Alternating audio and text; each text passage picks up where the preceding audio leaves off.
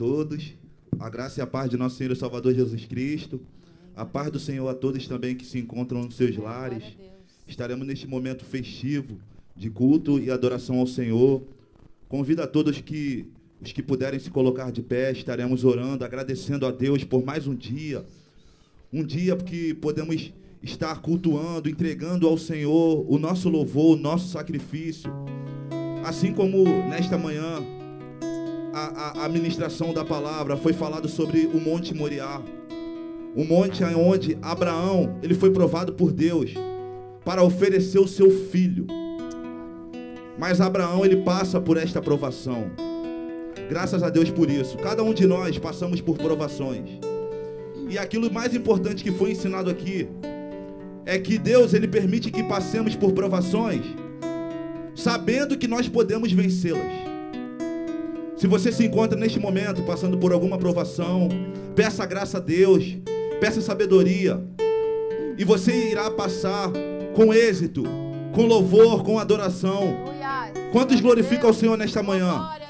Eu te convido nesta manhã a estar apresentando a Deus o teu sacrifício, a tua adoração, o teu louvor. Apresente a Ele nesta manhã. Pai querido, Pai amado, queremos te agradecer, Senhor, por este domingo, Pai. Já temos sentido a tua presença desde a aula, Senhor. Que foi ministrada a tua palavra, Senhor. Muito obrigado por tudo. Tu és o Deus que continuará falando em nosso meio. Receba nosso louvor, nossa adoração nesta manhã. Perdoa-nos, Senhor, por todos os nossos pecados, todas as nossas falhas, Senhor. Tudo aquilo que cometemos que desagrada ao teu Espírito Santo. Estamos aqui porque nós somos dependentes de ti da tua presença, do teu Espírito Santo. Deus, em nome de Jesus Cristo, traga o teu povo nesta manhã, livra de todo mal. Senhor, que venha ser uma manhã especial na tua presença, Senhor. Deus, em nome de Jesus Cristo, fala conosco através dos louvores, através das ministrações, através da tua palavra, Deus. Deus, em nome de Jesus Cristo, que nessa manhã, Senhor, sejamos curados por Ti, Senhor. Que nessa manhã sejamos renovados pela Tua palavra. Que nessa manhã a Tua palavra venha nos sarar, Deus. Tu és o Deus que conhece as nossas aflições. Tu és o Deus que conhece os nossos problemas. Tu conhece as necessidades, Pai. Senhor, joga por terra tudo aquilo que não provém de Ti. Se alguém tem entrado aqui agora com alguma enfermidade, que saia daqui curado em nome de Jesus Cristo. Eu profetizo sobre os lares, sobre as famílias nesta manhã, Pai. Tudo para a honra e glória do teu nome, Senhor. Tudo para a glória do teu nome. Tu és o Deus que cura, tu és o Deus que sara, tu és o Deus que liberta, tu és o Deus que transforma. Bendito seja no teu nome para todo sempre. Que o teu Espírito Santo tenha liberdade em nosso meio, Pai. Conforme o teu querer, Deus. Joga por terra todo espírito contrário. Joga por terra toda palavra contrária, meu Deus. Em nome de Jesus Cristo eu profetizo sobre cada um que aqui se encontra. Em nome de Jesus Cristo eu profetizo, Senhor, a transformação, Senhor. Em nome de Jesus Cristo, Pai, que vidas venham ser salvas por ti nesta manhã. Que vidas venham se entregar a Ti nesta manhã, Pai. E o Teu nome venha ser glorificado para todo sempre, Pai. Graças te damos por tudo, meu Deus. Usa o Teu Filho que estará ministrando a Tua palavra, Senhor. Que como ele, que ao ministrar a Tua palavra, Senhor, vidas venham se render a Ti, Senhor. Que Ele venha ser surpreendido por Ti, pelas Tuas revelações, Senhor. Muito obrigado por tudo, Pai. Muito obrigado pelo Teu cuidado, meu Deus. Muito obrigado pela Tua graça. Muito obrigado pela tua bondade. Muito obrigado pelas provações, Senhor. Porque pelas provações nós crescemos em Ti, meu Deus. Muito obrigado por tudo, meu Deus. Em nome de Jesus Cristo, em nome de Jesus. Quantos glorificam o nome do Senhor nesta manhã. A Ele a honra, a Ele a glória. A Ele o louvor. Aleluia. Vamos adorar o Senhor. Vamos exaltar o Senhor. Salmo 60, verso 12 vai dizer em Deus faremos proezas. Porque Ele é quem pisará nos nossos inimigos. Precisamos recorrer a Ele diante das afrontas do inimigo, diante das ciladas do diabo. Recorra ao Senhor, porque Ele vai te direcionar. Ele vai abrir porta onde não tem. Creia nesta palavra em nome de Jesus, amém? Senhor,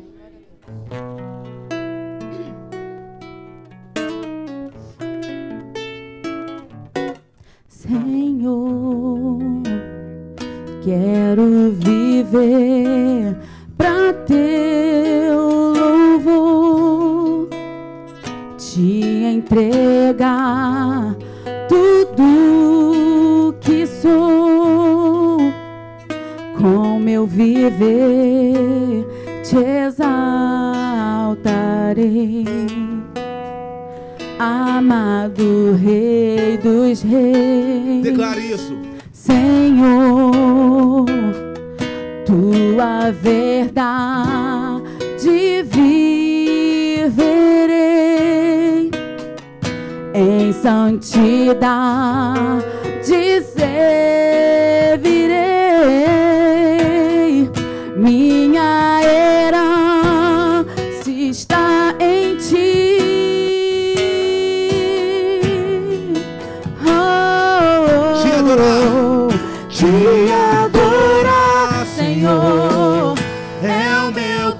Te entronizar, Senhor, te bendizer.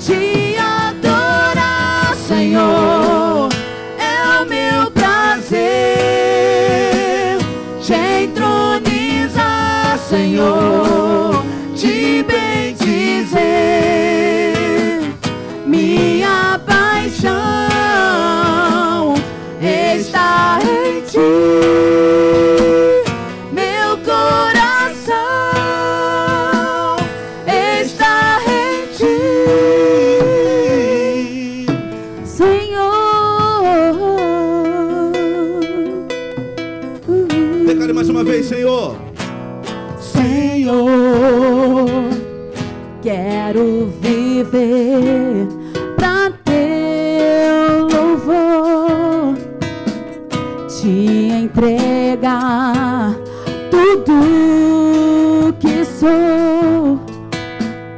Com meu viver, eu te exaltarei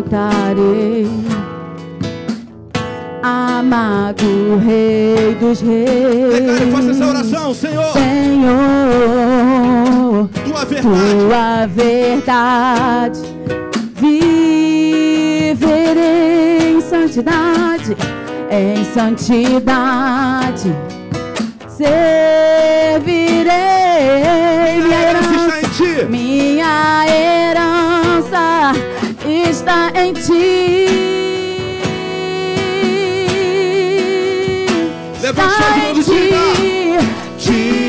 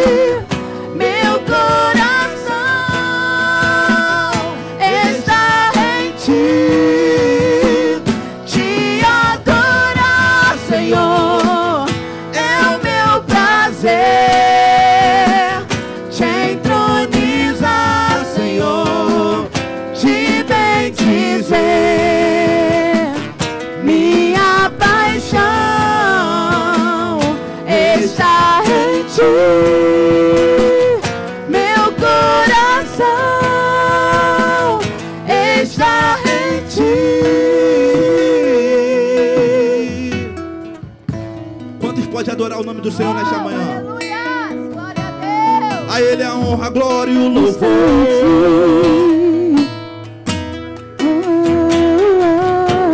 Não há outro Deus, Senhor, além de ti. Que venhamos estar prostrados e declarar que tu és santo, que tu és poderoso, que tu és tremendo, que não há outro Deus para eu estar prostrado. Oh! Eu gostaria de ouvir a igreja te adorar. Te adorar. Adora Ele.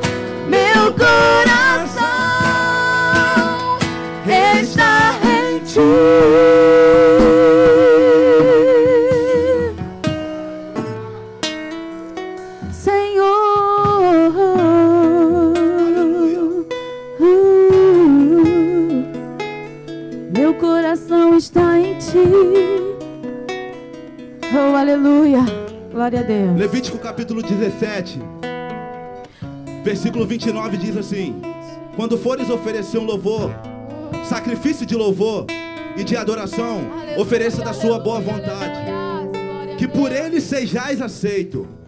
A partir do versículo 22, Deus chega para Moisés e diz: Moisés, diga a Arão, a todos os filhos de Israel, a todos os estrangeiros, que eles venham oferecer sacrifício a mim, que eles venham trazer um cordeiro, não importa o animal, só que havia uma recomendação de Deus.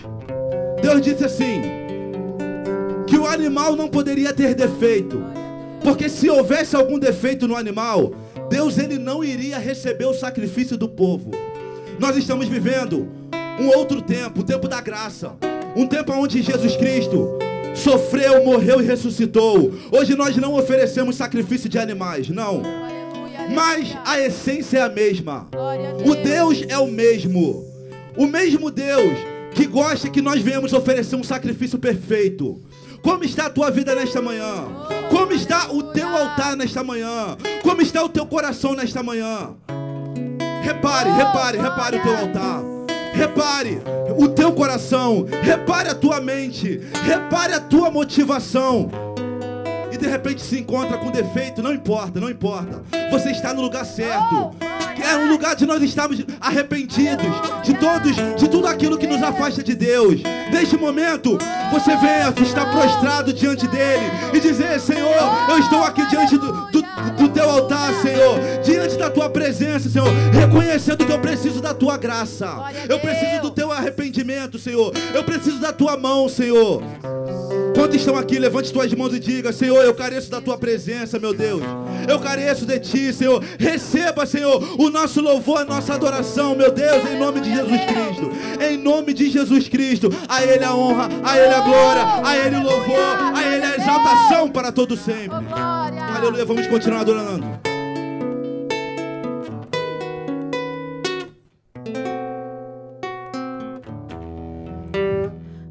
Chance igual a essa. Aleluia. Talvez eu não tenha mais.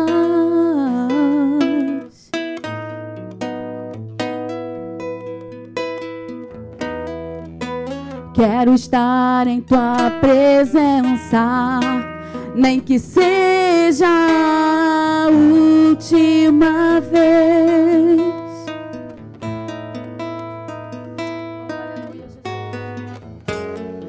Se tiver que gritar, eu gritarei. Se tiver que chorar, eu chorarei.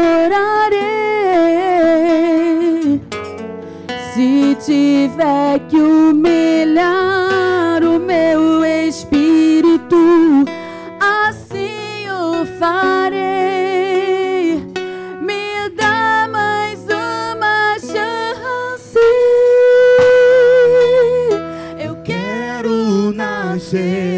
do teu espírito. Eu quero matar a minha carne. Eu quero matar minha carne. Fazer tua vontade, doce espírito. Fazer tua vontade, doce espírito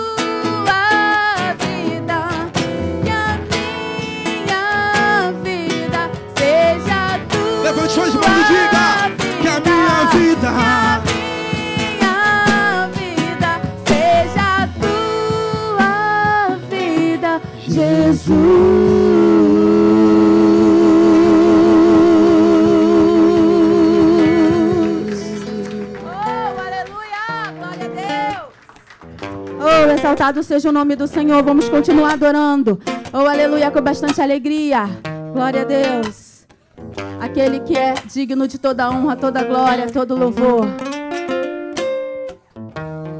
Tu és tudo que eu mais quero.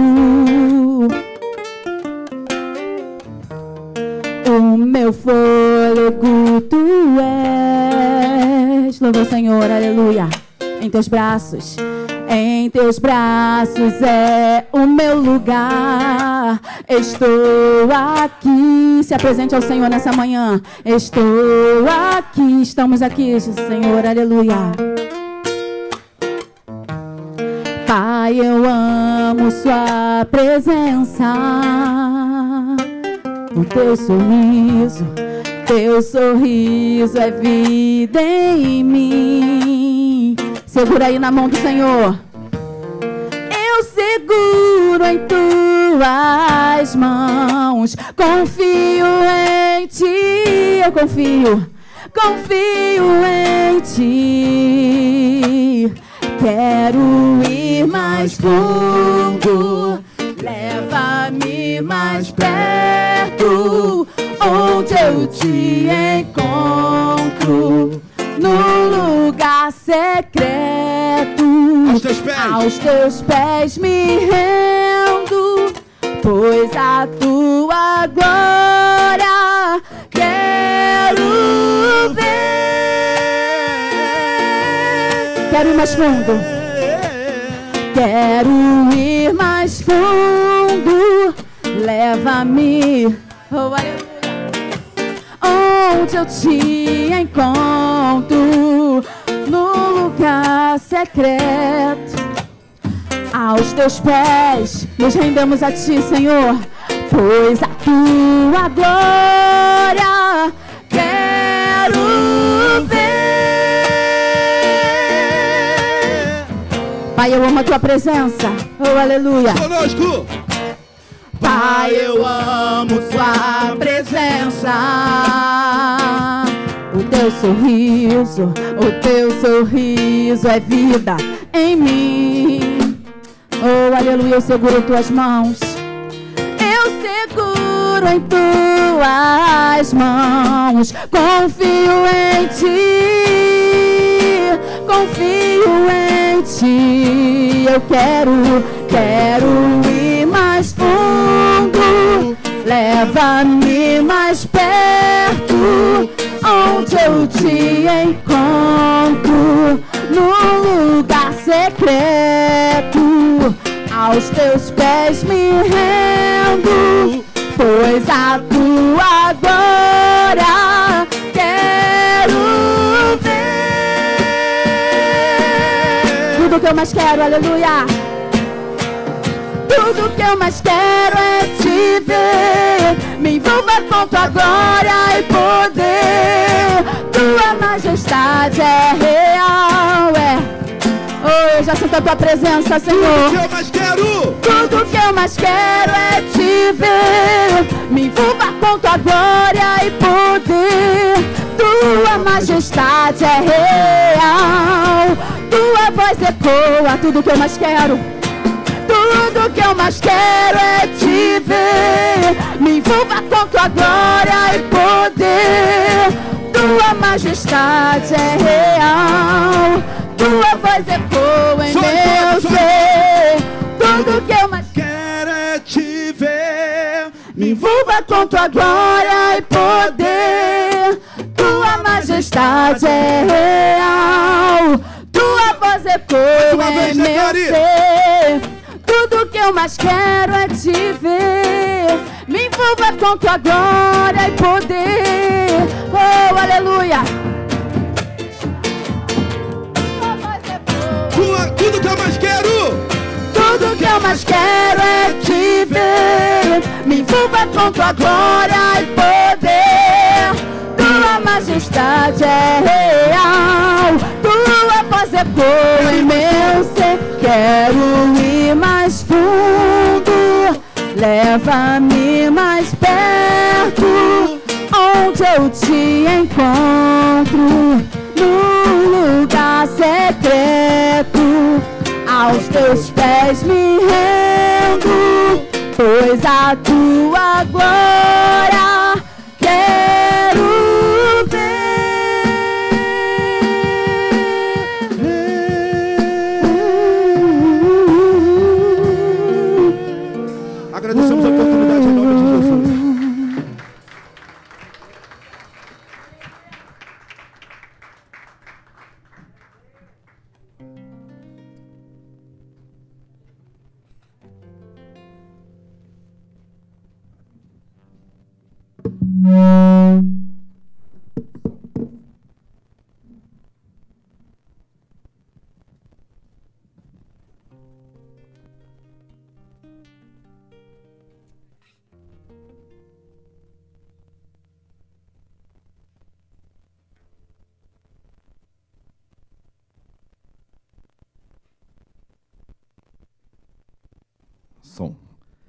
Bom dia, amada igreja, graça e paz, em nome do Senhor Jesus, amém?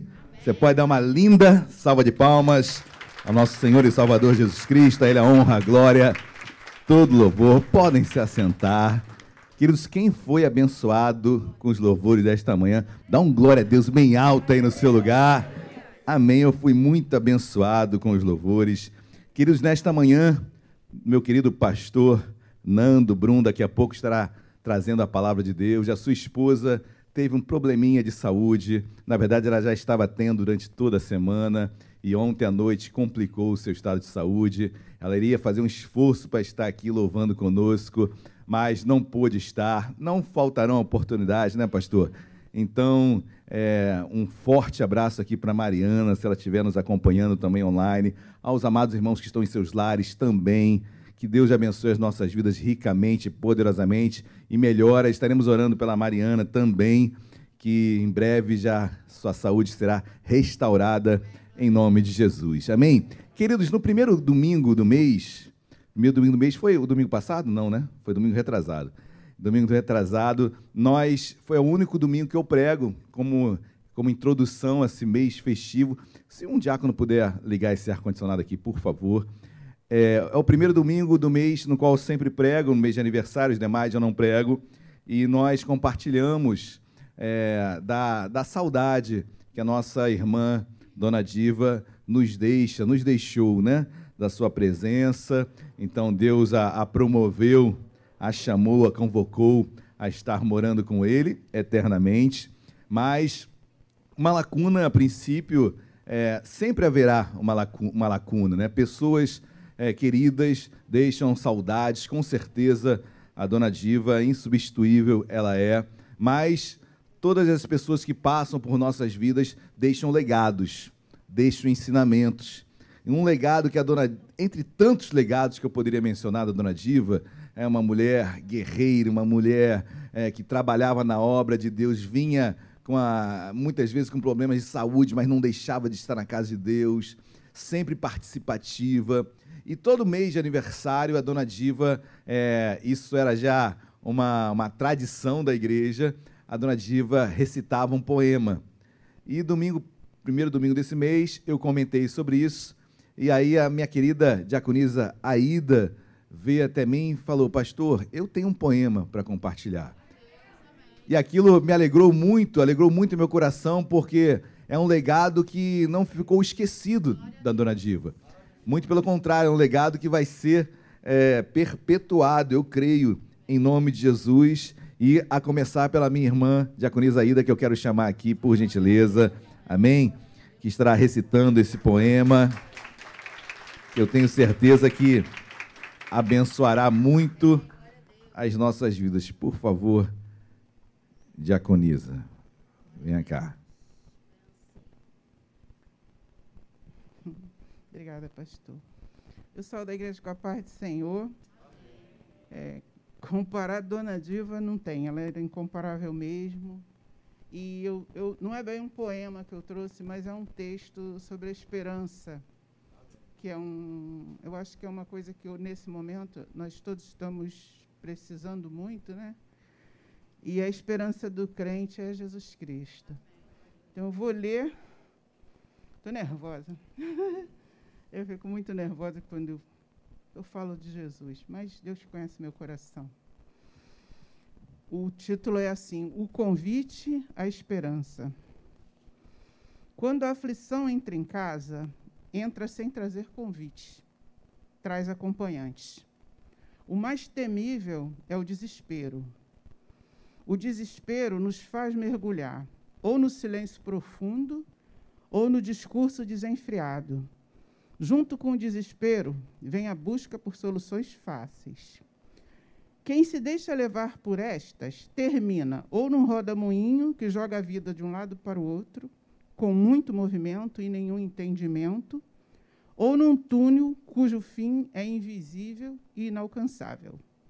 Nem todos que entram na casa são sombrios, porque é o convite ao Evangelho.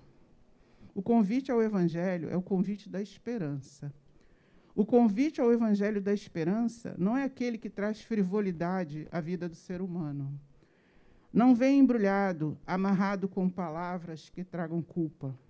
Quando há responsabilidade pela aflição dentro de casa, o Evangelho não a nega, mas, uma vez admitida, seu perdão fortalece para as próximas etapas, não como carga, mas como alívio. O convite ao Evangelho não rejeita a realidade da vida, muitas vezes aflitiva. Jesus mesmo que o trouxe enfrentou aflições e ele nunca pecou. O convite ao Evangelho é um desafio. Lute. A luta pode demorar, pode doer, pode bater, pode machucar, mas não deve jamais desesperar. Não deve desesperar, porque o convite ao Evangelho inclui uma promessa. Deus estará conosco durante a luta, seja uma luta contra a saudade de quem se foi, seja uma guerra travada junto com o bisturi ou com o remédio que corta o corpo, seja uma batalha contra o transtorno que quer empurrar a mente para o fundo da caverna, seja a busca pelo fim da decepção, que é a certeza da injustiça introjecta como se fosse para sempre. O convite ao Evangelho não diz que Deus impede a luta, mas garante que Ele luta conosco. A alternativa você já conhece, é o desespero. Fiquemos com o convite ao Evangelho da esperança. A esperança.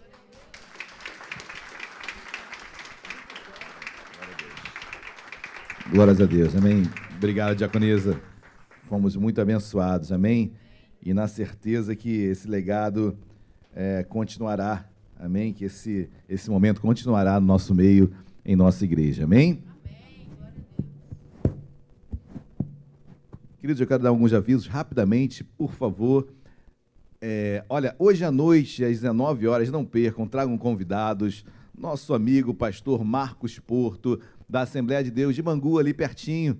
Então, na Assembleia de Deus de Bangu, hoje às 19 horas, um grande homem de Deus, de pastor Marcos. Ele é assim, ele tem uma, uma, uma forma de pregar interessante. Ele começa com a voz assim, calminha, calminha. Depois esse homem vai estourando, explode. Então, pastor muito querido, tragam convidados, venham estar conosco às 19 horas, ok? Olha, ontem os meus queridos Aloan e Eloá não estão presentes porque tiveram compromisso, mas ontem nós tivemos o nosso culto jovem. A, na verdade, foi o recomeço, né? o primeiro culto depois dessa pandemia toda. Tivemos mais de 60 jovens aqui na igreja, a igreja estava lotada. Eu quero louvar a Deus pela vida desse casal. Olha, evangelismo, eles chegaram aqui às 15 horas, evangelizaram até às 18 e depois às 18h30 começou o culto. Então foi um momento, um mover espetacular, maravilhoso. Tivemos, cadê meu querido Aleph? Aleph, estou quase chamando para uma oportunidade agora. Então, Aleph teve uma oportunidade no culto jovem.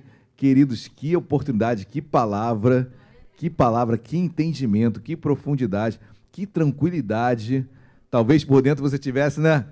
Mas não, não, não transpareceu nada, muito pelo contrário, e trouxe uma mensagem conhecida, mas por um olhar totalmente diferenciado.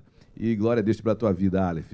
Fomos muito abençoados. Depois, os louvores belíssimos, juntamente com a nossa igreja filha também, a igreja lá na comunidade dos macacos, com a Sofia, com Rubens, eh, juntando com o nosso ministério também de louvor aqui. Então, eu quero agradecer a Deus pelo Aloan e pelo Aloá, uma palavra também abençoada, todo o esforço, o trabalho de todos os jovens que se envolveram. Não posso me esquecer da, da sketch que foi feita aqui, com, muito, com muita criatividade e uma linguagem bem didática para todos nós. Olha, faremos novamente a sketch no dia 29, dia 29 de outubro, que é o, o culto oficial do aniversário, onde temos aqui o pastor Rogério Barreto trazendo a palavra. Não percam, a sketch também vai ser eh, realizada novamente em nosso meio, ok? Amém? Olha, toda quinta, às 19 horas, pelo Google Meet, encontro semanal de mulheres singulares com a diaconisa Luciana Gama. E contra-ataque dos homens, só que quinzenal, é o encontro quinzenal de homens singulares. Amanhã tem, segunda-feira, às 20 horas, também pelo Google Meet. Então venham você, homem singular, você. Homem singular é o homem solteiro, é o homem divorciado. E venham estar conosco. Nós estamos trabalhando muito sobre hombridade. É, Segunda-feira passada, nós pregamos, pregamos, nós conversamos sobre é, um texto bíblico que fala que Adão pecou, Eva não. Adão, melhor dizendo, Adão não foi enganado, Eva sim. Por que Eva foi enganada, não foi enganada e Adão foi? Queridos, então, não vou poder compartilhar aqui, obviamente, quero deixar apenas o- a curiosidade dos irmãos, mas cai muito sobre responsabilidade. Cai muito sobre a- a- o homem como responsável eh, de um lar, responsável de uma casa. Então, o, o ser cabeça é muito mais do que qualquer outra coisa. Ser cabeça é ser responsável. E a sua responsabilidade será cobrada na mesma proporção. Então, ser responsável, ser homem, e é isso que nós estamos trazendo muita atenção, chegarmos à semelhança de Cristo, à imagem de Cristo, essa hombridade está sendo trabalhada bem com os homens. Olha, falando em homens, não poderia faltar. Olha, trilha, faremos uma trilha na Floresta da Tijuca, homens singulares, tá bom? No dia 20, sábado, agora às 8h30. Então, nós sairemos daqui 8h30, ponto de encontro em frente à igreja. Iremos fazer uma trilha na Floresta da Tijuca. Se chegaremos ou não, não sei. Né? Tentaremos fazer a trilha, né? Se alguém ficar pelo caminho, aí como é que é? Eu não sei se eu vou conseguir, mas nós iremos fazer essa trilha. É, tem uma, né, André? Tem uma, uma, uma cachoeira bacana lá pra gente. Já separou um lugar, reservou a cachoeira, né? Está reservada. Então nós estaremos lá também é, em comunhão. Em comunhão estaremos orando também, tá, queridos? Nós estaremos orando pelos pedidos de oração, pelos, pelos, pelos irmãos, pela igreja. Nós, aquele que conseguir subir lá em cima, vai ter essa função, né? Não sei quantos ou se alguém subirá, mas essa função vai ser exercida por alguém. Olha, encontro de mulheres será no sábado, dia 6 de novembro, na Igreja Nova Vida da Tijuca, com a doutora Flávia Luz Vaz, uma grande psicóloga, uma grande mulher de Deus. É, quem está acompanhando ela já pelo Instagram sabe quanto essa mulher é renomada no Brasil inteiro. Então, um privilégio, uma honra é, termos esta mulher, essa psicóloga, essa mulher de Deus, trazendo esse, esse ensino no Encontro de Mulheres lá na Tijuca, às 16 horas, dia 6 de novembro. Oficina do Amor, Diácono, posso, posso dar esse anúncio? Olha, Oficina do Amor, dia 12, 19 e 26. 12 e 19 é, pelo Google Meet e dia 26 presencial aqui na igreja. Esse, essa Oficina do Amor, você, casal, precisa se inscrever, ok? Então você vai fazer essa inscrição com os diáconos, os líderes do ministério, Ramiro e Érica, façam suas inscrições, porque esses encontros, eles precisam ser, não é um encontro facultativo, é um encontro, se você deu o seu nome, ele é obrigatório a sua presença. Diferentemente do encontro de homens singulares, que você vai procurar estar presente, mas nem sempre você vai poder. Mas nessa oficina do amor, uma aula está interligada à outra. Então você precisa, é um curso. Então você precisa participar das três aulas, ok? Então, se você ficar ausente em uma, é, por exemplo, no final, né, Diácono, vai ter um, um dia de entrega de. É uma formatura, uma formatura dos casais, que nós ainda estamos é, planejando onde será. Então, você que deu seu nome, é um compromisso, casal, de estar presente nas três reuniões, duas online e a última presencial. Falando ainda em casais, passeio dos casais, é, no Mirante da Floresta, tem um restaurante, é um, é um local maravilhoso, onde nosso, nossa liderança esteve. Diga. Já se encerraram, né?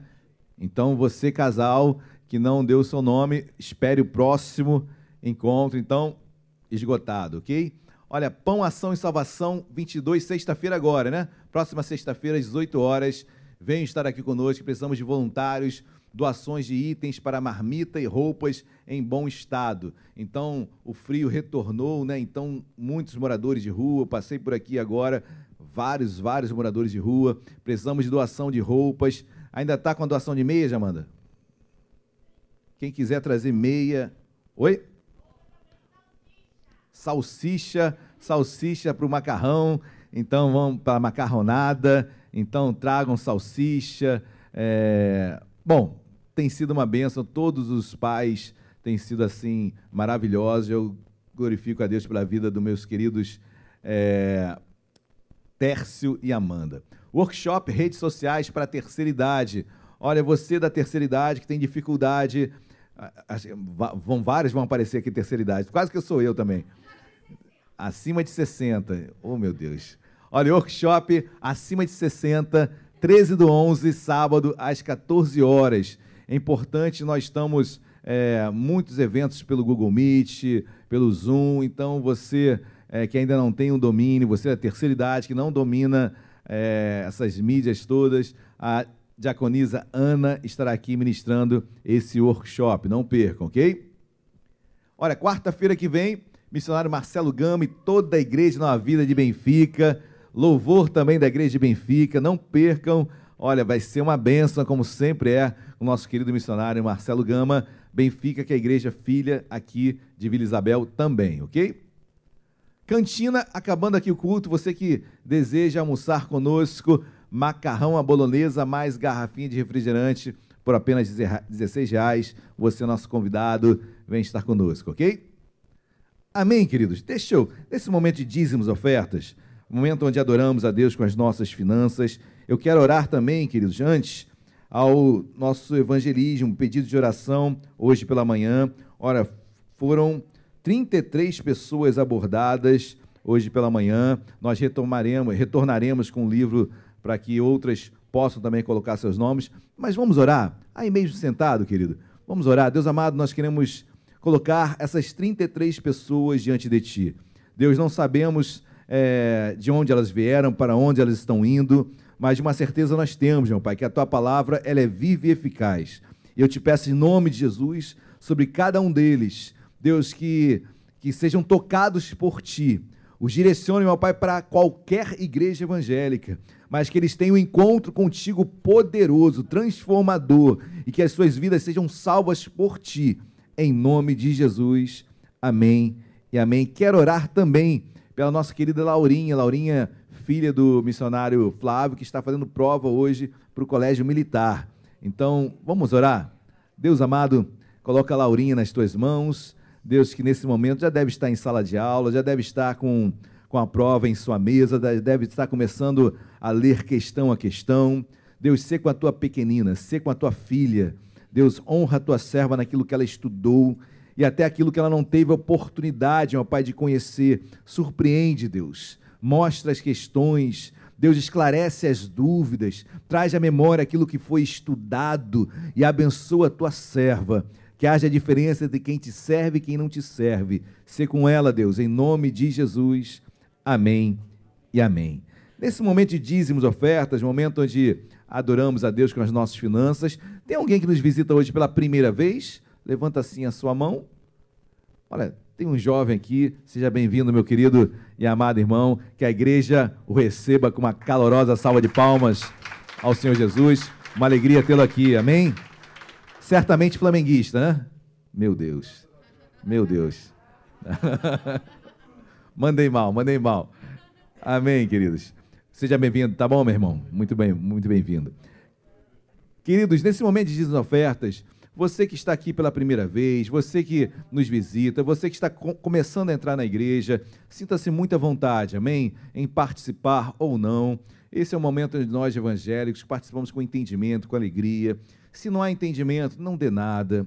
Mesmo que haja entendimento, mas se faltar alegria, também não dê nada. Espere o dia em que Deus traga sobre ti entendimento e alegria sobre este momento, ok? Segunda, segunda carta do apóstolo Paulo à igreja em Corinto, 2 Coríntios, capítulo número 9. Por favor, abram as vossas Bíblias. 2 Coríntios, capítulo de número 9. Passagem muito conhecida, e eu estou fazendo questão de lê-la eh, por algumas vezes nos cultos. Mês de aniversário, eu procuro trazer um texto eh, áureo, um texto sobre momentos específicos, e eu quero compartilhar esse texto que os irmãos conhecem tão bem quanto eu. 2 Coríntios, capítulo numa- 9, versículo 6. Todos acharam, amém? O versículo 6 diz assim: E isto afirmo: aquele que semeia pouco, pouco também ceifará. E o que semeia com fartura, com abundância também ceifará. É uma lei natural da natureza. Você semeia pouco, você vai colher pouco. Semeia muito, você também colherá muito. É uma proporção normal.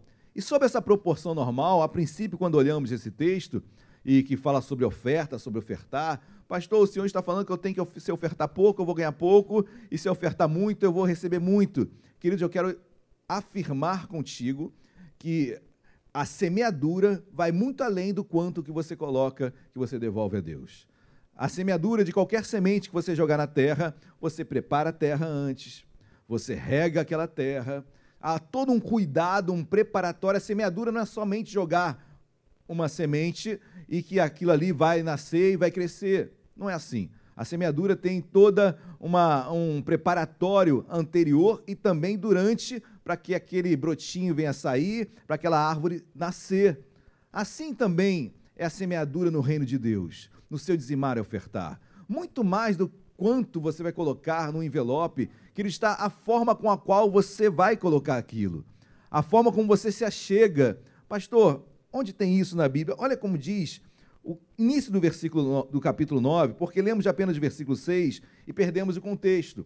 Mas quando a gente começa a ler o versículo 1 do 9, do capítulo 9, diz assim: Ora, quanto à assistência a favor dos santos, é desnecessário escrever-vos, porque bem conheço a vossa presteza, da qual me glorio junto aos macedônios, dizendo que a Caia está preparada desde o ano passado e o vosso zelo tem estimulado a muitíssimos. Quando eu leio isso, Paulo está fazendo uma, uma, uma- um elogio à igreja de Corinto, essa igreja grega, onde a Macedônia ficava ao norte, a Caia ao sul, e Paulo começa a elogiar a igreja de Corinto em alguns aspectos. O primeiro aspecto está no versículo 2, presteza celeridade. Uma igreja que via urgência quanto a esse momento. Pessoas estavam precisando, membros estão passando dificuldades financeiras e a sua contribuição abençoa vidas. Então a igreja de Corinto, ela, ela, é- ela é. Paulo chama atenção em relação à celeridade dela. Ela entendia a urgência do momento de ofertar e dizimar. Olha a semeadura aí, que não é apenas o quanto você coloca, mas o entendimento que Deus coloca em seu coração da urgência em relação a esse momento. E ele vai mais, presteza, e fala também de zelo ao ofertar. Queridos, quando eu ajo com celeridade, eu entendo que esse momento é urgente, eu entendo e eu participo com zelo, com entendimento, que aquela, aquilo que eu estou ofertando, aquilo que eu estou dizimando, é por eu amar a obra de Deus, amar a Deus sobre todas as coisas. Quando há esse zelo, esse cuidado, queridos, deve haver cuidado no que eu estou ofertando e dizimando. Eu zelo com aquilo, eu zelo por aquilo, porque eu entendo que esse momento é um momento altamente espiritual. Amém? Aí o versículo 5 diz assim: Portanto, julguei, julguei conveniente recomendar aos irmãos que me precedessem entre vós e preparassem de antemão a vossa dádiva já anunciada, para que esteja pronta como expressão de generosidade. Olha como essa semeadura do versículo 6, ela tem alguns momentos anteriores importantíssimos. Celeridade, que é a presteza, tem o zelo, mas também expressão de generosidade. Meu amado irmão, se você participa desse momento apenas por querer receber mais, isso não expressa generosidade. Muito pelo contrário, sim, interesse e barganha. Mas se você participa com coração generoso, com alegria, na generosidade, saber que seu, o, seu, o seu oferta e seu dízimo vai tocar em vidas, vai chegar em pessoas que você jamais poderia ajudar. Se há generosidade, se há amor nesse momento, a sua semeadura, tenha certeza, queridos, vai frutificar. Aquilo que você ofertar, dizimar, Deus vai fazer prosperar na sua vida. Amém? Mas muito mais do que você coloca, é a forma com a qual você se achega a Deus nesse momento. Amém? Então quero orar pela sua vida, para que aquilo que você for ofertar e dizimar esteja consubstanciado em presteza, zelo e generosidade. Se esse tripé estiver presente na sua semeadura, ah, queridos, certamente você semeará e Deus prosperará a sua vida financeira. Amém? Aí atrás da sua poltrona tem um envelope de dízimo e de oferta. Lu, pega um para mim, por favor. Vamos colocar de pé? Pega o seu envelope, por gentileza. Antes de você colocar o seu dízimo, a sua oferta, nós vamos orar pela sua contribuição. Lembrando que nós temos uma máquina de débito ali com a diaconisa Ana, por mais conforto, se você quiser, fique à vontade. Amém? Vamos orar. Deus amado, em nome de Jesus, Senhor, obrigado, porque tudo que temos, tudo que somos vem de ti. Obrigado porque aquele que semeia pouco, pouco colherá. Aquele que semeia muito, muito colherá. Mas nós entendemos nesta manhã que a semeadura não é apenas colocar um valor dentro desse envelope, mas sim a forma com a qual eu estou fazendo isso. Deus, se não houver generosidade, se não houver presteza, se não houver zelo, de nada adianta. Não chega a ti. Mas, Senhor, um coração generoso, tu não desprezas. E eu te peço em nome de Jesus sobre cada dizimista, ofertante, fiel na tua casa, abençoa. Deus abre portas de emprego para o desempregado, traz de perto, de longe, aquele que vive de clientela, Deus traz em nome de Jesus aquele que está estudando, fazendo concursos públicos, vestibular, Deus já Laurinha, como está fazendo agora colégio militar, Senhor, abençoa em nome de Jesus, que haja diferença nesta terra entre quem te serve e quem não te serve, em nome de Jesus. Deus, obrigado, porque tu és o dono do ouro e da prata, tu tens tudo para nós. Então abençoa o teu povo fiel, em nome de Jesus, assim também a administração desta casa que tudo seja para honra e para glória do teu nome, em nome de Jesus.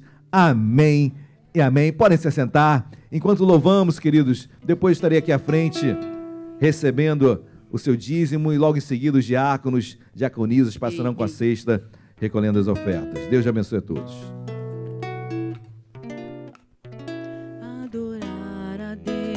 Vai além das emoções.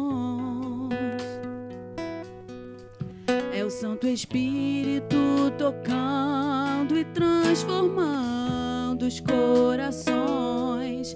Pois a unção e o poder do teu olhar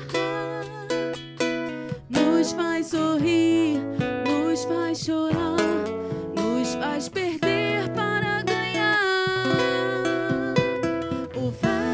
vaso de alabastro tem que ser quebrado e o perfume tem que ser totalmente derramado. Só quem conhece a grandeza do perdão que recebeu,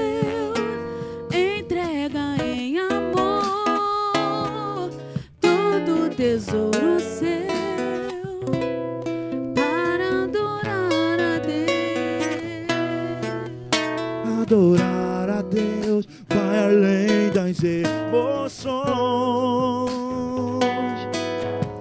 Santo Espírito tocando e transformando os corações, pois a unção e o poder do teu olhar nos faz sorrir, nos faz chorar, nos faz perder para ganhar. O vaso de alabastro. O vaso de alabastro tem que ser quebrado e o perfume tem que ser totalmente derramado. Só quem conhece a grandeza do perdão que recebeu. entrega em amor Todo tesouro seu para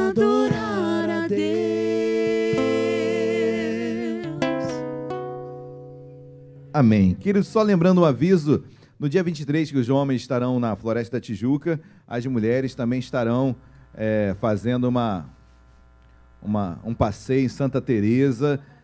Está esgotado, né? Então as mulheres singulares também está esgotado. Teremos uma van aqui em frente à igreja também às 9 horas, onde as mulheres passearão e os homens ralarão. Né? Então, mas diga-lo.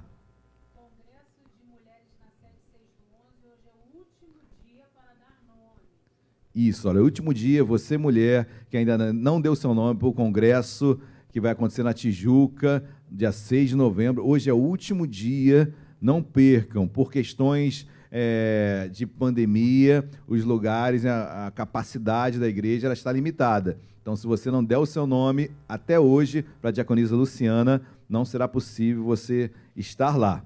Amém, queridos? Glória a Deus. Bom, sem mais delongas, eu quero chamar meu querido pastor Nando Brum, que a igreja o receba com uma calorosa salva de palmas ao Senhor Jesus. Pastorzão, uma alegria conhecê-lo. Eu estava compartilhando com ele. Cadê a dona Elza? Dona Elza ali, que é a mãe da Mariana, a sogra do pastor Nando. Amém. Então, nós queremos. Vamos tirar uma foto aqui.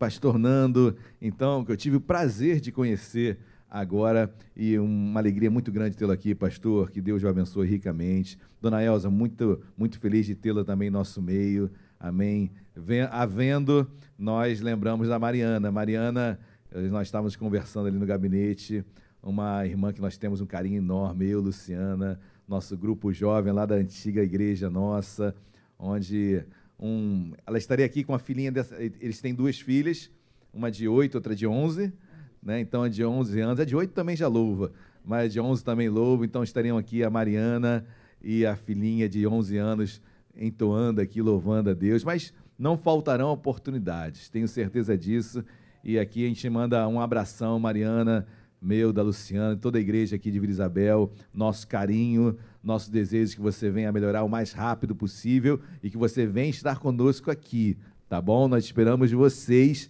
todos aqui conosco. Pastor, vamos orar pela vida do pastor? Estenda suas mãos para cá. Deus amado, Deus querido, nós queremos te agradecer pela, pela vida do pastor Nando. Obrigado, Deus, porque eu sei quão difícil é tirar um pastor de sua igreja, ainda mais num domingo pela manhã. Deus, eu te peço sobre a sua vida, sobre a sua família, sobre o seu ministério. Deus, sobre tudo aquilo que tens colocado, meu Pai, na vida do teu filho, a responsabilidade que tens dado ao teu servo. Deus, abençoe, honre-o. Deus, ser com ele. Deus, ser com a mensagem a ser entregue e compartilhada nesta manhã. Obrigado, meu Pai, por tudo. Abençoa-o. Em nome de Jesus. Amém e amém. Pastorzão, Deus te abençoe. Amados irmãos, bom dia a todos. Que a graça e a paz da parte do Senhor Jesus seja sobre a vida de cada um dos irmãos, amém? Uma alegria estar com vocês. Conforme o pastor disse, é, não pôde a minha esposa estar. Eu peço até aos irmãos que orem. Nós estamos já há seis para sete meses lutando com uma crise alérgica muito forte. Né? Até então, a minha esposa nunca teve nenhum problema respiratório. Pelo contrário, eu é que sofro de bronquite e coisas que as minhas filhas herdaram também, né? Bronquites e tudo mais. Mariana nunca teve nenhum problema respiratório, mas já tem uns seis para sete meses que apareceu uma alergia, né? é, bastante forte e é uma crise semanal. Toda semana tem um período da semana que acusa essa crise. Nós já estamos tratando com alergistas, com vacinas, já fizemos aquele, aquele processo de, de estralhar a casa, porque quem é alérgico sabe que não pode cortina, não pode brinquedo, não pode é, é, enfeite, isso e aquilo. Já fizemos aquele processo todo de estralhar, né? já diminuiu bastante. Não vou dizer que saiu tudo, porque é um processo que leva mais tempo. Mas já fizemos o processo de estralhar a casa, enfim, estamos lutando com isso aí. E ela queria muito estar aqui, né? É, já teve, teve crise essa semana, né? E aí ela ia fazer uma força para cantar junto com a minha filhinha e ajudar ela na voz, mas essa noite ela passou muito mal, então não teve realmente como ela estar é, com a gente, né? Mas com certeza, conforme o pastor falou, em outra oportunidade nós havemos estar com toda a família aqui presente, louvando e exaltando o nome do Senhor. Amém? Eu sou pastor na primeira igreja batista no bairro Botafogo, em Nova Iguaçu. Lá em Nova Iguaçu tem um, um bairro que é Botafogo com os nome, mesmos nomes de rua de Botafogo na Zona Sul. Voluntários da Pátria, Rua da Passagem e tudo mais. Então, quando eu falei a primeira vez, olha, eu vou ser pastor lá no bairro Botafogo. Hum, Botafogo, hein? Não, mas é Botafogo em Nova Iguaçu. Isso? Então, eu, Deus me deu esse privilégio, né? A igreja lá do Batista, no bairro Botafogo, também estava fazendo aniversário do mês de outubro, no dia 3 de outubro, a igreja completou 39 anos, né? E nós estamos também lá nesse mesmo processo de gratidão, de celebração, com pastores convidados, com amigos. E aí eu consegui na agenda da igreja lá esse espaço para estar dividindo essa alegria com vocês, né? E celebrando a Deus com vocês. Desses 39 anos que a igreja do bairro Botafogo eh, completou, Deus me deu a graça de pastorear por 18 anos a igreja. Então, estou completando 18 anos lá e temos caminhado, temos avançado. É um desafio grande esse desafio da pandemia e a gente tem avançado pela misericórdia de Deus. Deus tem dado estratégia, tem caminhado. Então é sempre motivo para a gente celebrar, né? Mais um ano, mais um desafio, mais uma etapa. E eu parabenizo a igreja, né, pelos seus 14 anos. Que Deus continue abençoando. Amém, irmãos? A palavra que eu trago no meu coração não é diferente da palavra que eu tenho ministrado lá no bairro Botafogo, porque independente da localidade em que a igreja está plantada, independente da quantidade de anos que a gente está completando, o desafio que eu sinto no coração é o mesmo. É o desafio de prosseguir. Prosseguir. E o tema que eu dei para essa mensagem é esse: prosseguindo. Deus cuidou dessa igreja, sustentou essa igreja, abençoou essa igreja nessa jornada de 14 anos. E agora, pastor? Vamos prosseguir. Deus sustentou e abençoou a Igreja Batista lá no bairro Botafogo por 39 anos. E agora? Vamos prosseguir. Então, o que eu sinto no coração é que o desafio que nós temos para esse tempo é o desafio de prosseguir. É o desafio de não parar, de não desanimar, é o desafio de não acomodar, mas o desafio de ir adiante na missão que Deus nos entregou como igreja, que é de anunciar o evangelho de Jesus Cristo e a salvação que só ele pode dar ao ser humano. Eu sei, eu sei que os tempos estão cada vez mais difíceis. É ou não é, irmãos? Que as pessoas estão cada vez mais complicadas. É ou não é? Está complicado. Hã? Eu sei que nós estamos vivendo um tempo em que o mundo está entrando em colapso à medida que se aproxima o tempo da volta do nosso Senhor e Salvador Jesus Cristo.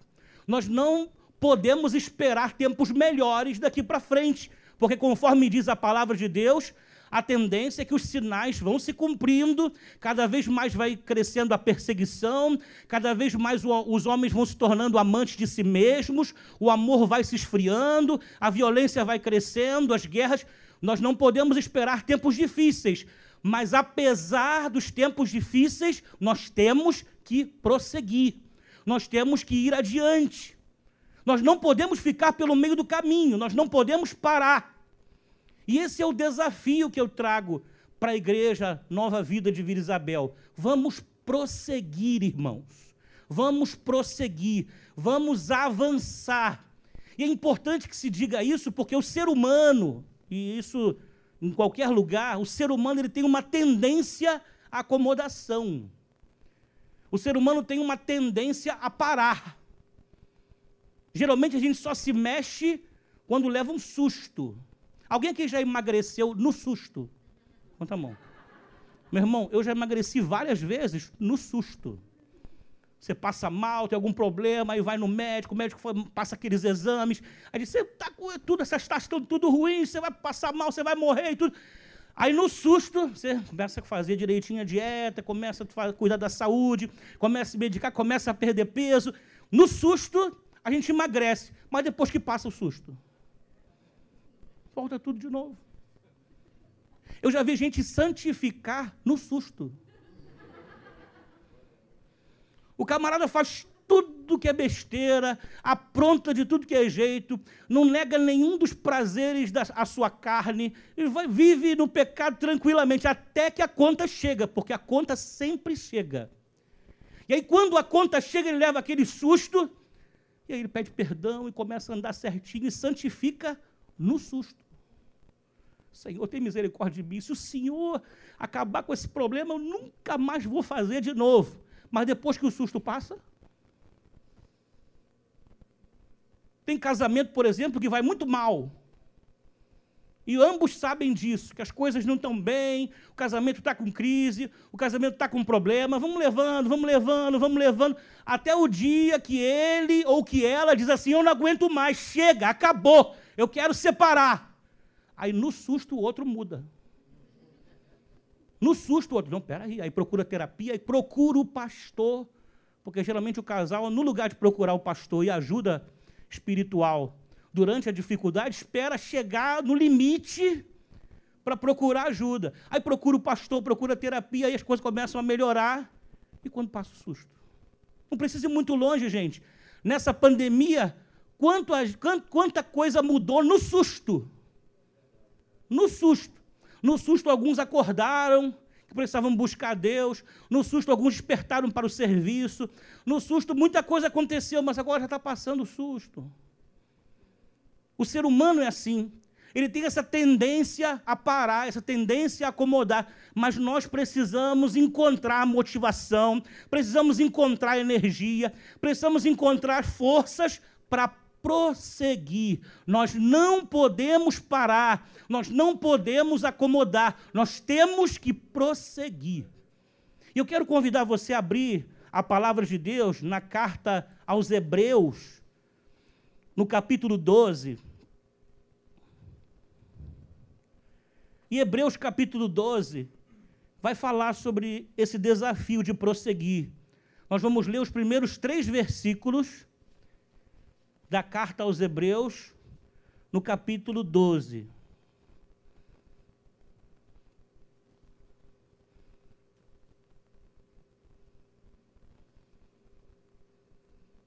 Diz assim: Portanto, também nós, visto que temos a rodear-nos tão grande nuvem de testemunhas, des- desembaraçando-nos de todo o peso e do pecado que tenazmente nos assedia, corramos com perseverança a carreira que nos está proposta, olhando firmemente para o Autor e Consumador da fé, Jesus, o qual, em troca da alegria que lhe estava proposta, suportou a cruz, não fazendo caso da ignomínia, e está sentado à destra do trono de Deus.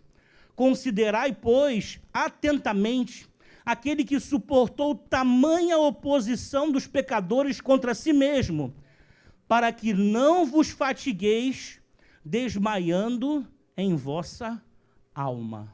Amém, irmãos? Ninguém sabe dizer ao certo quem é o autor da carta aos Hebreus. Alguns vão dizer que foi o apóstolo Paulo, alguns vão dizer que foi Apolo, mas ninguém sabe dizer com precisão de quem é a autoria dessa carta. Mas o autor da carta aos Hebreus, quem quer que tenha sido, como disse, nós não sabemos, ele destaca nessa carta uma verdade que é central e que você precisa, antes de tudo, compreender. Que verdade é essa que o autor da carta aos Hebreus apresenta?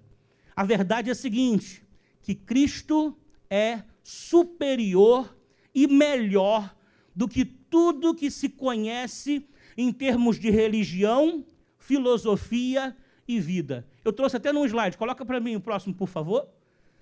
Isso, olha lá, essa é a verdade central da carta aos Hebreus. Cristo é superior e melhor do que tudo que se conhece em termos de religião, filosofia e vida.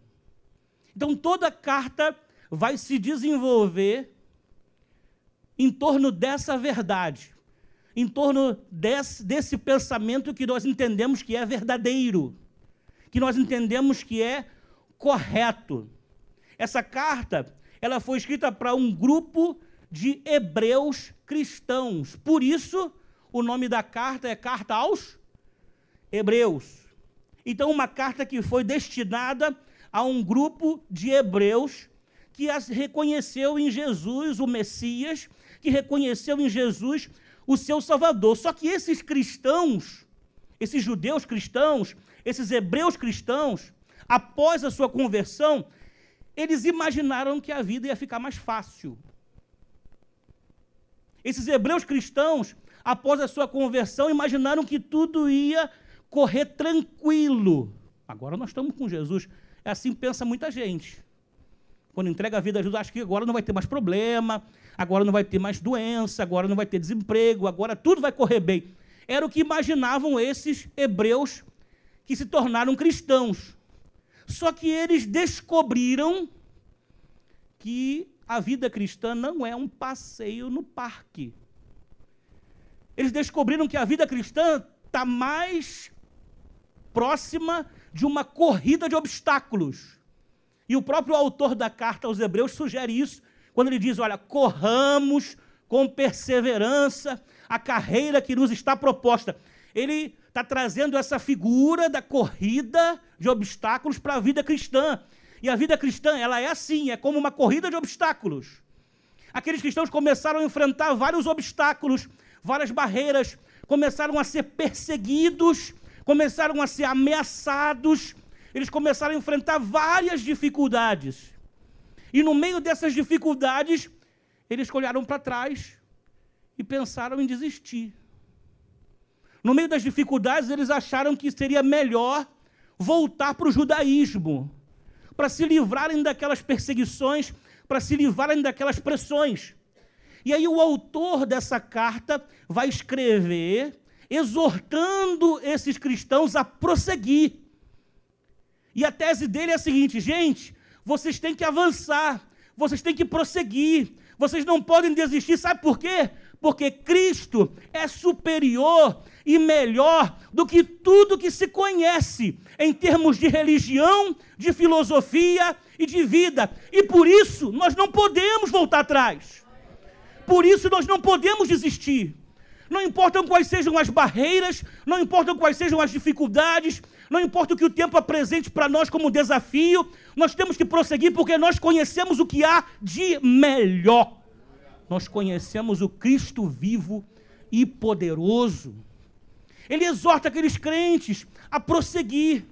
E ele vai mostrar aqui nessa carta a superioridade de Cristo em várias instâncias. Se você tiver a oportunidade de ler a carta aos Hebreus, não sei quantos já leram, mas ele vai falar que Jesus é superior a Moisés, que a aliança de Jesus é superior à lei, vai falar que o pacto que Jesus fez é maior e mais superior do que, as, do que outras promessas, que Jesus é maior que os anjos, que Jesus é um sacerdote maior do que o sacerdócio de Arão, que Jesus é superior em todas as instâncias. E ele vai dizer em Hebreus capítulo 10, versículo 39: Nós, porém, não somos dos que retrocedem e são destruídos, mas dos que creem e são salvos.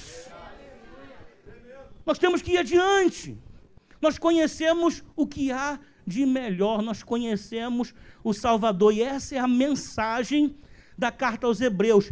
Sigam em frente, prossigam, não voltem atrás, não desistam, não desanimem, não fiquem pelo caminho. Está difícil, mas vão em frente.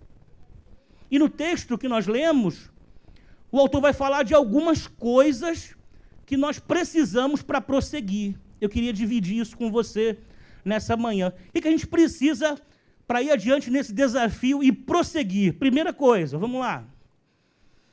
Nós só conseguimos prosseguir e avançar quando observamos o que Deus pode fazer com gente pequena que decide viver pela fé. Vou repetir.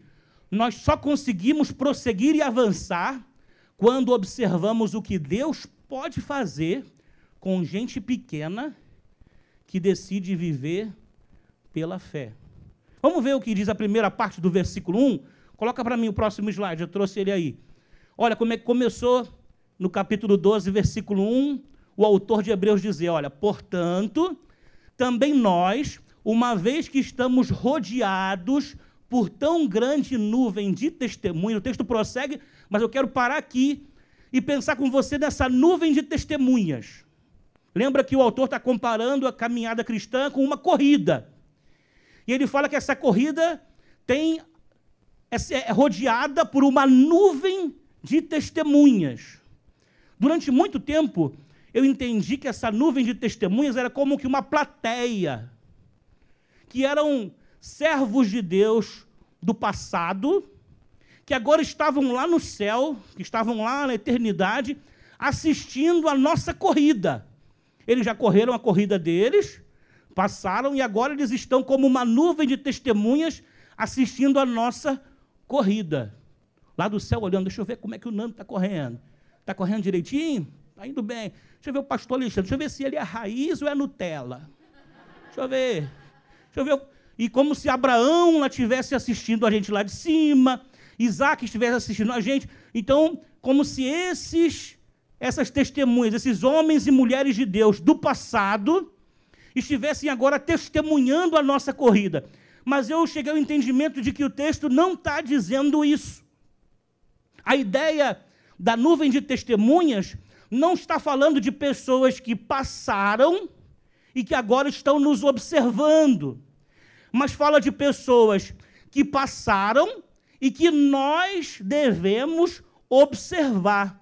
Vidas de homens, de mulheres de Deus que servem como testemunho do que Deus pode fazer com gente pequena que decide viver pela fé.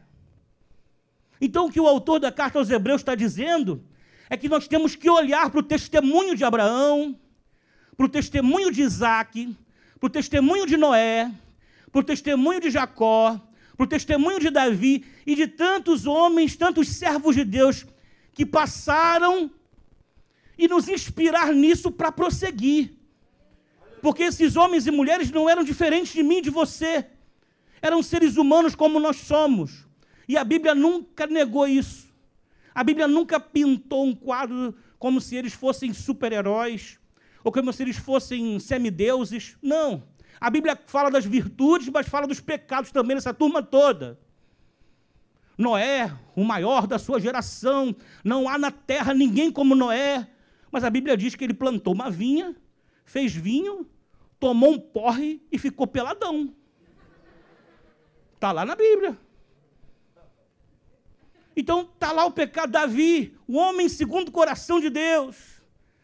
Mas a Bíblia diz que Davi adulterou, que Davi tramou a morte do marido de Betseba. Está lá. Alguns podem dizer, esse é o homem segundo o coração de Deus.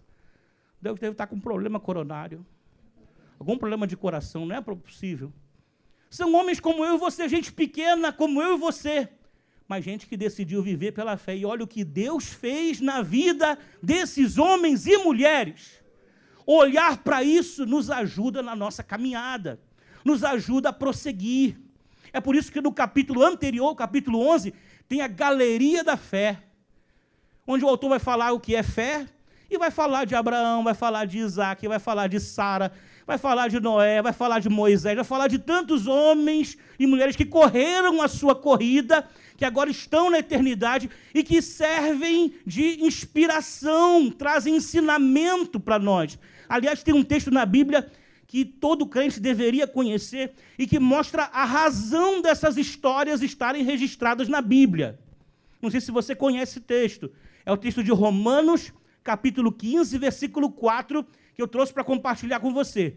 Olha o que diz lá em Romanos, capítulo 15, versículo 4. Pois tudo que foi escrito no passado foi escrito para nos ensinar. Presta atenção, olha.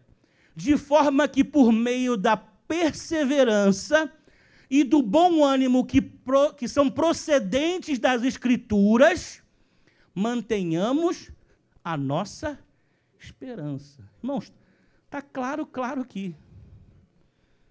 Então essas histórias estão todas registradas aí para quê? É para nos ensinar. E quando nós lemos essas histórias, quando nós lemos a palavra de Deus, nós temos que buscar ensinamentos. Nós temos que buscar lições para a nossa vida.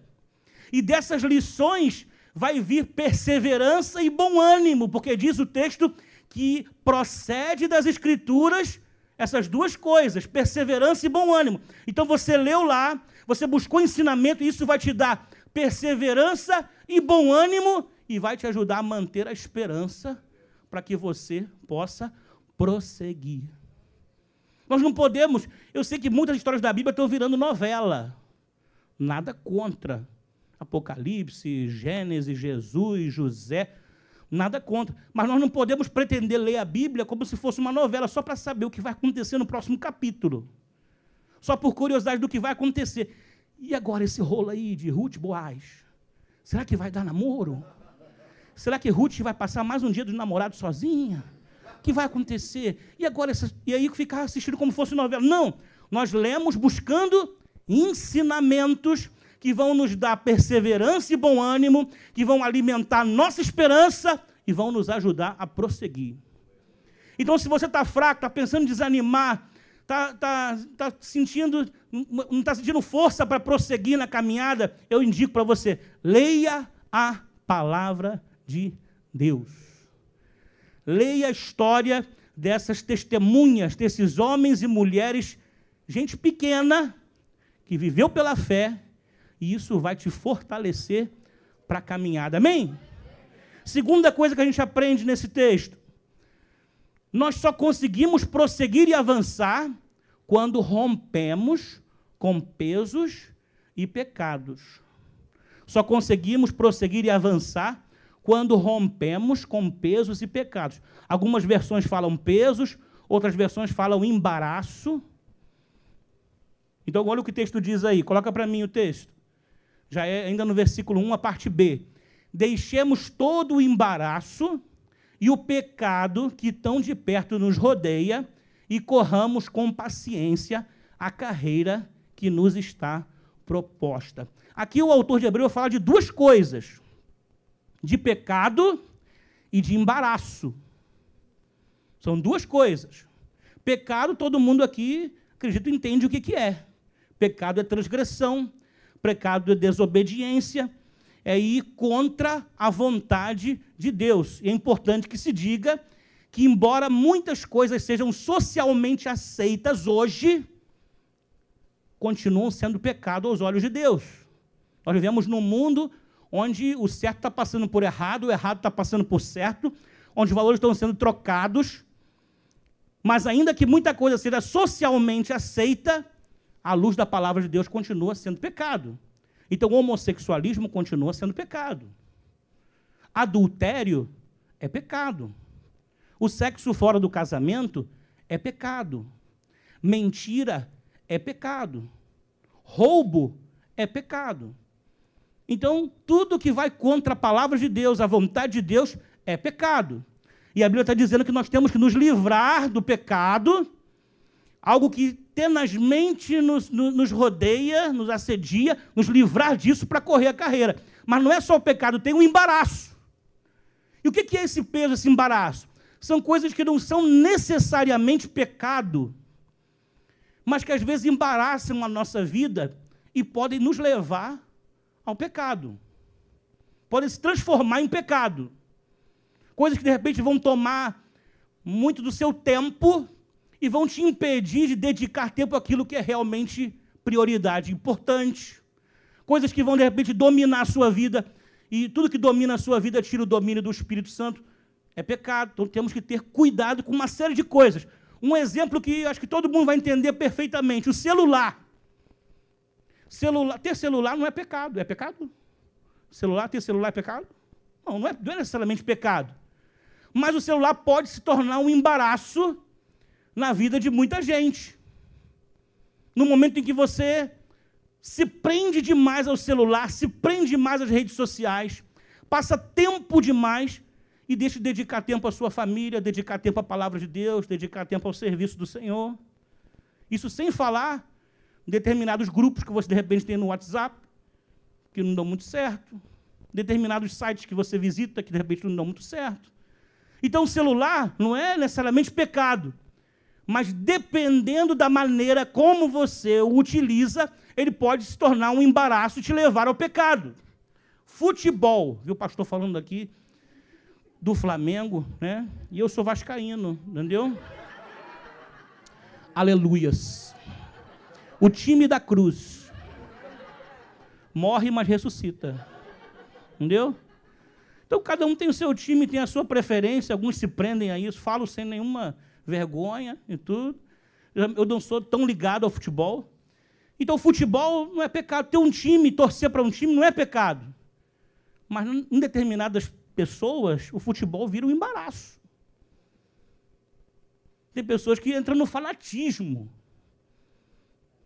Que abrem mão de tudo por causa do futebol, que briga por causa do futebol.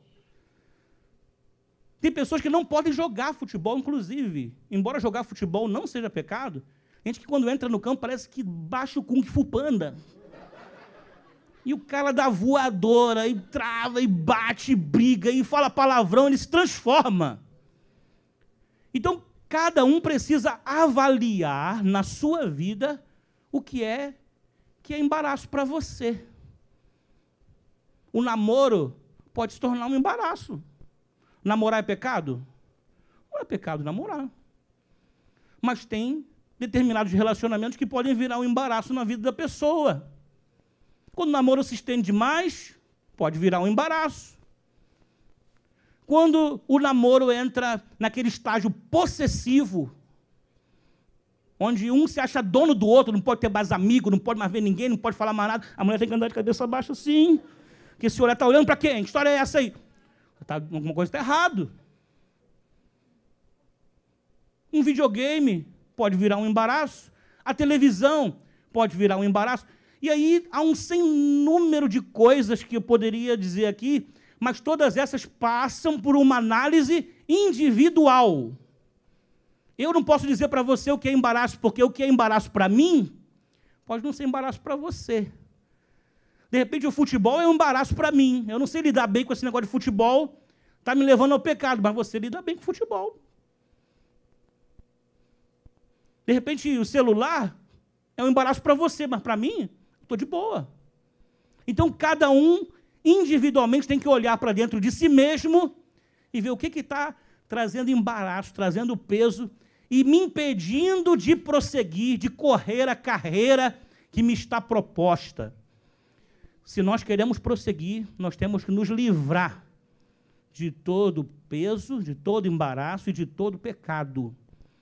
É aquilo que Jesus falou: se o teu olho te faz pecar, tira o olho se a tua mão te faz pecar, corta a mão se teu pé te faz pecar. Isso não é literal, não é para você arrancar o olho, não é para você cortar a mão, mas aquilo que está fazendo te faz pecar, corta, para de fazer isso, cara. Se aquilo que você está vendo te faz pecar, para de ver isso. Dá um jeito. Se o lugar que você está indo, o pé, te faz pecar, para de ir. Então é isso.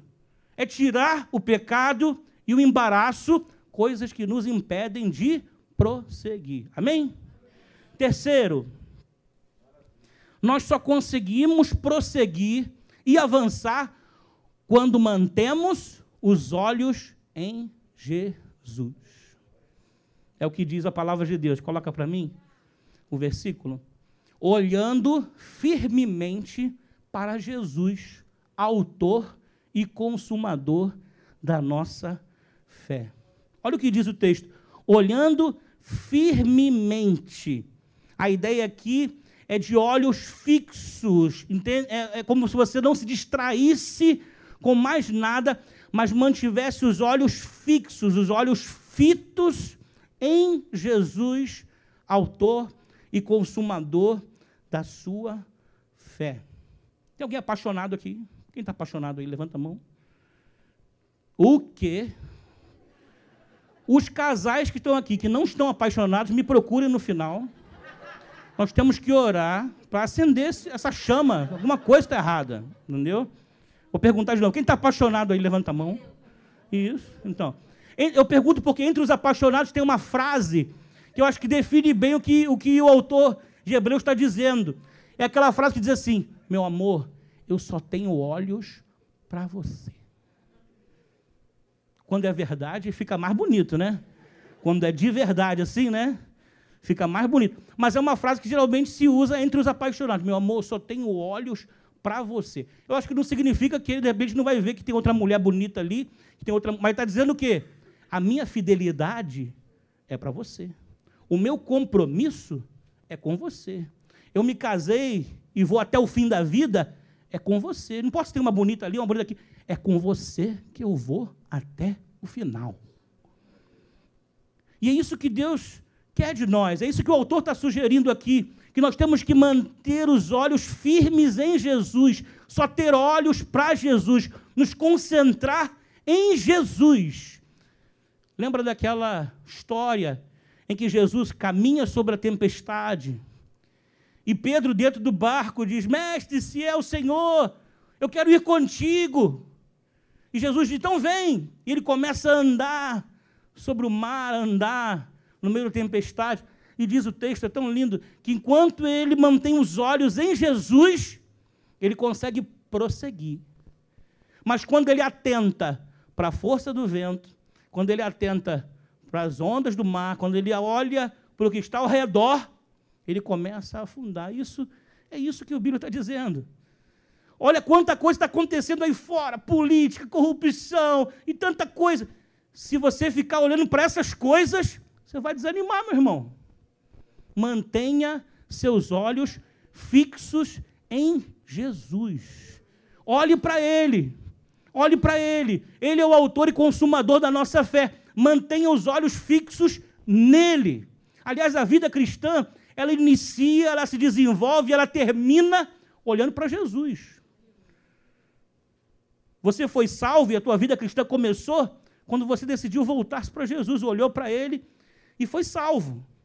E nós vamos levar a vida cristã olhando para Jesus. E quando a nossa vida aqui terminar, quem vai te receber do céu não vai ser São Pedro. Não sei se vai ser uma decepção para você. Queria tanto que fosse São Pedro. Não, não vai ser São Pedro. Quem vai te receber lá na glória é o Senhor Jesus, aleluia. É dele que você vai ouvir. Vinde, benditos de meu Pai. Vinde, é Ele. A vida cristã começa, se desenvolve e termina olhando para Jesus. E se nós queremos prosseguir, irmãos, nós precisamos manter os nossos olhos fitos, olhar firmemente para Jesus. Não se deixe levar pelo que está acontecendo, não olhe ao redor, mantenha os olhos em Jesus. Amém? E a última coisa para a gente terminar. Nós só conseguimos prosseguir e avançar quando entendemos que há uma recompensa para quem vai em frente. Só conseguimos prosseguir e avançar quando entendemos que há uma recompensa para quem vai em frente. A palavra de Deus diz assim: coloca para mim. Ele, falando de Jesus, pela alegria que lhe fora proposta, suportou a cruz, desprezando a vergonha, e assentou-se à direita do trono de Deus. Pensem bem naquele que suportou tal oposição dos pecadores contra si mesmo, para que vocês não se cansem nem se desanimem. Irmãos, nós só conseguimos prosseguir quando entendemos que há uma recompensa para quem vai em frente. E o exemplo que o autor de Hebreus dá aqui é o exemplo de Jesus, que foi até o fim na missão dele de nos resgatar, de nos salvar. Ele foi até o fim. É até sugestivo para o judeu ler nesse texto que Jesus se assentou à direita do trono de Deus. Sabe por quê? Porque o sacerdote, enquanto ministrava, ele permanecia em pé. Enquanto ministrava, o sacerdote permanecia em pé, fazendo as coisas, os sacrifícios e tudo. Só quando estava tudo terminado, quando o seu plantão chegava ao fim, quando estava tudo certo, é que ele se sentava. Quando o autor de Hebreus diz que Jesus se assentou à direita do trono de Deus, está dizendo que Jesus tinha ido até o fim. Jesus fez tudo o que tinha que ser feito para minha salvação, para sua salvação, para nossa salvação. Ele não parou no meio do caminho, ele não desanimou. Ele, como ser humano, teve momentos de crise onde ele disse: Pai, se possível, passa de mim esse cálice. Ele sabia o tamanho da agonia, da dor que ele ia passar, mas disse que seja feita, sobretudo, a tua vontade e não a minha. A vontade de Deus foi feita e Jesus foi até o fim. Mas o que o texto diz, eu achei interessante aqui, é que Jesus fez tudo isso por causa da alegria que lhe fora proposta. Olha o que está no texto, olha. Pela alegria que lhe fora proposta, suportou a cruz, desprezando a vergonha. Foi pela alegria que lhe estava proposta, pela recompensa que ele foi até o fim. E que recompensa, que alegria foi essa? É a alegria de ver a minha, você transformado e resgatado é a alegria de ver o ser humano salvo, é a alegria de ver o ser humano transformado. Era essa alegria que motivava ele e que fez ele ir até o fim. Jesus foi em frente, ele foi até o fim porque ele sabia que valia a pena a recompensa de ver o ser humano transformado, resgatado, de volta na sua comunhão com Deus. E o mesmo serve para mim e você, meu irmão. Vale a pena ir em frente, porque existe uma recompensa para mim e para você. É isso que o autor de Hebreus diz para aqueles crentes: olha, gente, vale a pena ir em frente, tem uma recompensa para vocês. Eu sei que estão sendo perseguidos, ameaçados, talvez tirem de vocês a vida, mas ninguém vai poder tirar de vocês a salvação. Vocês têm vida eterna com Deus, tem uma recompensa preparada para vocês, e é importante que se diga isso. Quando eu falo de recompensa, não estou falando de coisas materiais. A recompensa que Deus tem para nós não é carro novo, não é casa nova, não são coisas desse mundo. A recompensa que nós temos reservada por Deus é uma eternidade na presença de Deus. E nada se compara a isso. Nada se compara a isso. Nós prosseguimos porque sabemos que tem essa recompensa guardada para nós. Aquele que vai ao, até o fim, aquele que perseverar até o fim, será salvo entrará na eternidade e viverá essa eternidade na presença de Deus, vai passar a eternidade conhecendo a Deus. A eternidade conhecendo a Deus. Nós só prosseguimos e avançamos quando entendemos que há uma recompensa para quem vai em frente. Prossiga, meu irmão. Essa é a mensagem que eu trago para você. Prossiga. Vá em frente. Eu não sei se você chegou aqui desanimado, se chegou aqui cansado, se chegou aqui pensando talvez em desistir, ou se isso já passou pela sua cabeça no meio de tanta coisa que aconteceu, mas a palavra de Deus te exorta a prosseguir. Vá em frente. Existe uma recompensa para você. Vá em frente, o Senhor é contigo. Olhe para Ele, leia a Bíblia, se inspire no testemunho, abandone o pecado, os embaraços, vá em frente. Vale a pena. Vale a pena. Vale a pena. Amém? Vamos orar. Senhor, queremos te agradecer, Senhor. Te agradecer pela tua palavra, pelo teu espírito que fala por meio dela, nos desafiando a ir em frente. Nesse tempo onde somos tentados a parar, a acomodar, a desistir, a sentar, nós, Senhor, queremos ir adiante, nós queremos ir em frente, nós queremos seguir na caminhada cristã. Nós queremos seguir te servindo, te honrando. Queremos seguir, Senhor, amando. Queremos seguir anunciando as verdades da palavra de Deus. Que essa igreja, Senhor, possa aceitar esse desafio que o teu Espírito faz por meio da palavra nessa manhã e que eles prossigam, que eles avancem, que eles sigam em frente para a honra e glória do teu nome, Senhor. Muito obrigado, Senhor, pelo teu mover nesse lugar, pelo teu espírito presente nesse lugar e que o Senhor complete em cada coração a tua palavra, Senhor, e nos ajude, Deus, a cada dia a vivê-la, a praticá-la, Senhor. Mais do que conhecedores, nós queremos ser praticantes da palavra de Deus. Muito obrigado eu oro e agradeço em nome de Jesus. Amém. Amém, Jesus. Amém. Pastor. Glória a Deus.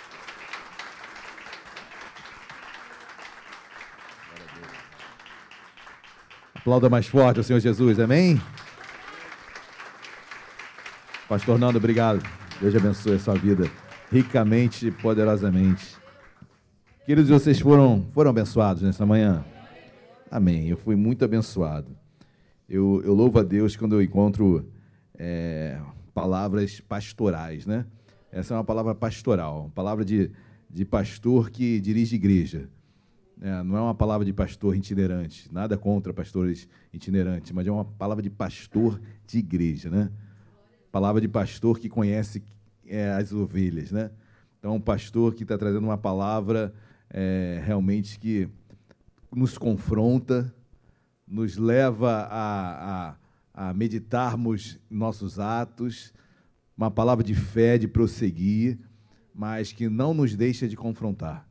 Então, que você, eu tenho certeza que você foi abençoado, você que está aqui, você que está em casa. Eu também fui muito abençoado, recebi essa palavra para a minha vida. E a palavra é essa, queridos, prossiga. Amém?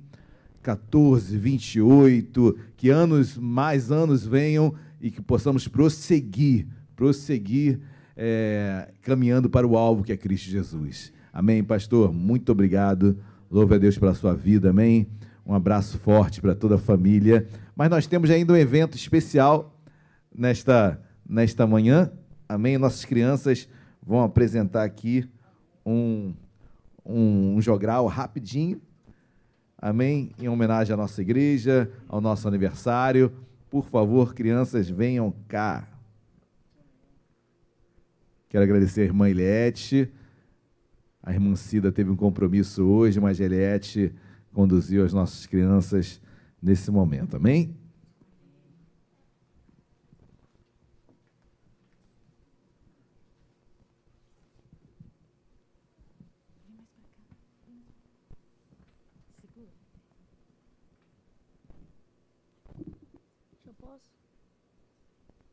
A nossa igreja está celebrando mais um aniversário.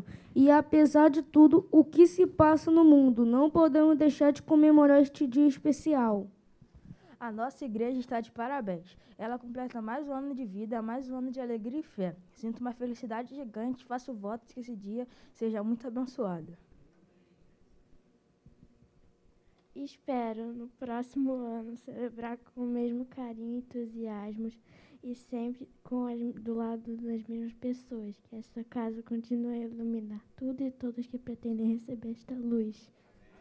É bom poder entrar na casa do Senhor, louvar a Deus e aprender mais sobre a sua palavra. Todas as pessoas que se reforçam e contribuem para que esta igreja possa ser tão bonita e especial, eu deixo o meu profundo e eterno agradecimento. Esta casa é de todos nós. Estamos infinitamente gratos ao Pai do céu por tudo aquilo com quem nos tem abençoado e por mais um ano do nosso lugar de adoração. Parabéns, igreja!